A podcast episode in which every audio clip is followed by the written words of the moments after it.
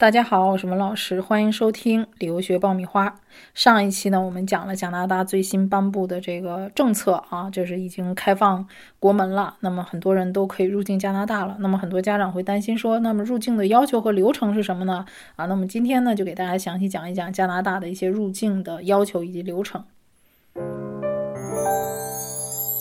啊，首先加拿大的入境呢，要求必须完全接种了疫苗啊，那么必须要提供。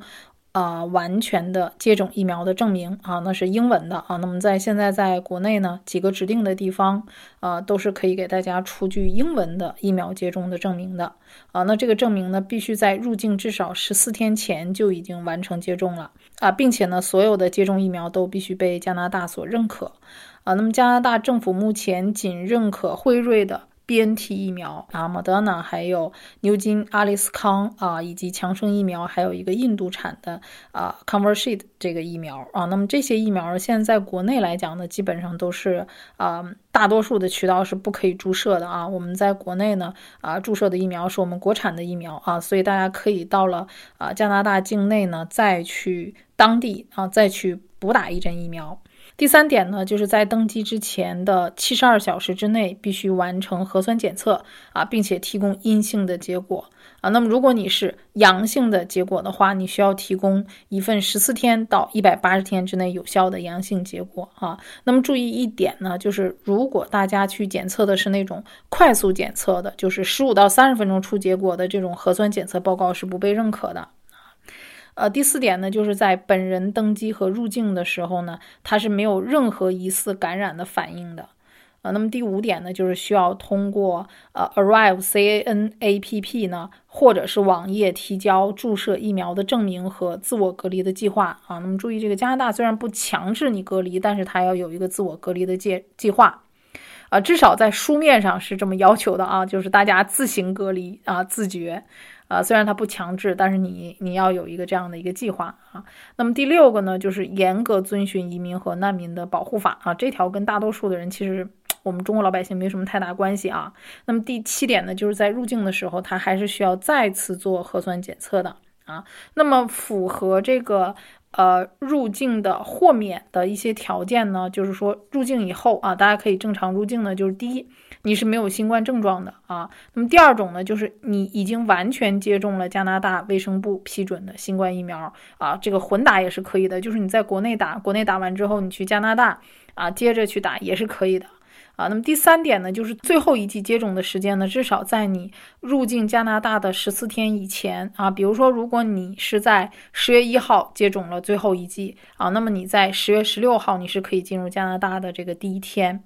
啊，那么第四点呢，就是你需要上传文件啊，到我刚才说的 Arrive C N 这个应用程序上面去上传你的证明啊。那么最后一点就是说，满足其他入境要求，那么包括所有五岁以上人士必须啊提供在坐飞机起飞之前的七十二小时以内的新冠检测阴性证明。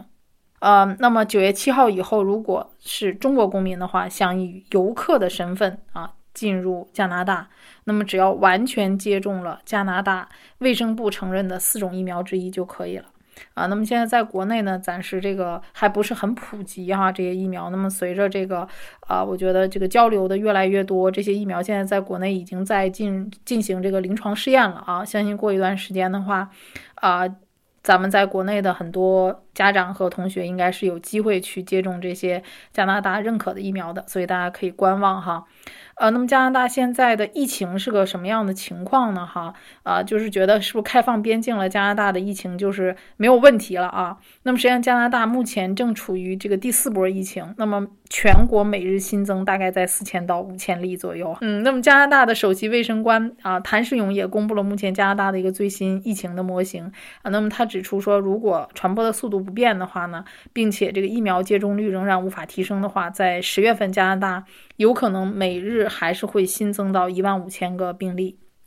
所以如果没有必要的话，啊，不是很紧急的话，其实大家还是要慎重考虑是否入境的问题啊，因为在这个关键时期呢，他们打开国门其实是会引来很多的争议，也会让很多人产生担忧呃，是否会再次封锁呢？接下来的事情大家也是啊持观望的态度的哈。啊，那么特鲁多在记者招待会上也表示哈，那么所有十二岁以上的外国游客都需要完全接种。两剂疫苗之后啊，才能够登登机，并且这个免除隔离。啊，所以这个现在来看呢，至少所有的入境啊，在疫苗的注射方面，它是要求非常严格的啊。那么加拿大的卫生部也表示，九月七号呢，他们重开啊国门，这个是可行的啊，除非疫情发生了这个恶化啊。那么如果不是非常着急的家长，也可以做一些观望哈。呃，那么这个开放以后呢，完全接种了疫苗的国际游客呢，不仅可以入境，并且可以免除十四天的强制隔离的规定，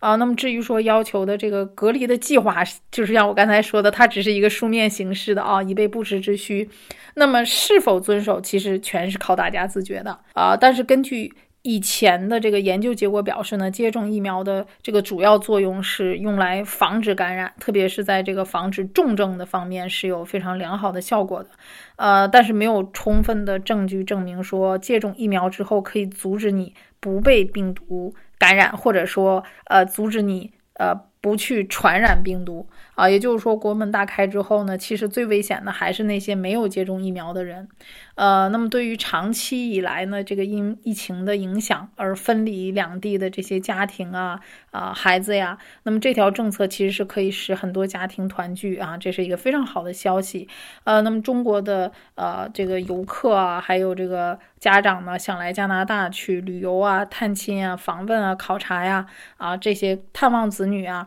呃，那么这个现在是不是可以入境？因为这个政策刚刚出来啊，还没有人真正的去啊实施，所以我们也是在呃有待观望啊。就是如果有更多的一些啊家长入境的一些信息，我也会在我们的节目上呢跟大家进行一些分享。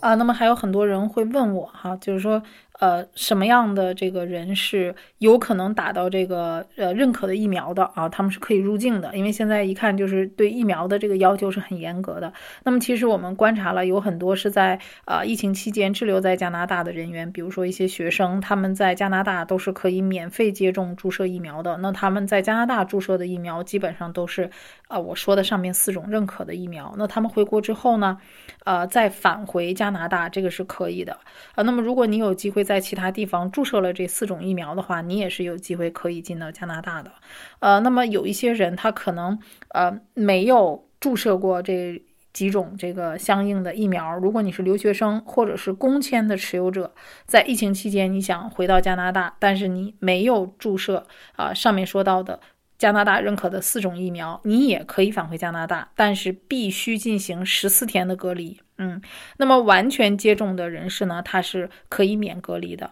啊。那么留学生和工签的持有者，虽然他没有完全接种，但是他是可以符合入境豁免人群的这个标准的，所以他们依然是可以进入加拿大的。他们只需要隔离十四天而已啊。但是那些旅游签证的持有者，你的原因是非必要旅行，那么即使你是想要主动隔离，也不在豁免的这个啊范围之内。所以在九月七号之后，暂时还不可以进入加拿大。啊，那么如果你的孩子现在在加拿大读书，那么你又需要到加拿大去旅游也好，探亲也好啊，你都需要找到一个非常合适的理由啊，符合这个入境的豁免条件，你才可以进入加拿大，或者你在耐心的等待啊，看看加拿大的边境彻底开放了啊，那么你可能才有机会啊。那么我相信呢，呃，很多家庭啊都有不一样的情况啊，那么也欢迎大家呢通过我们的微信公众号来联系我们啊，那我我们也会尽全力的帮助大家来分析每个人的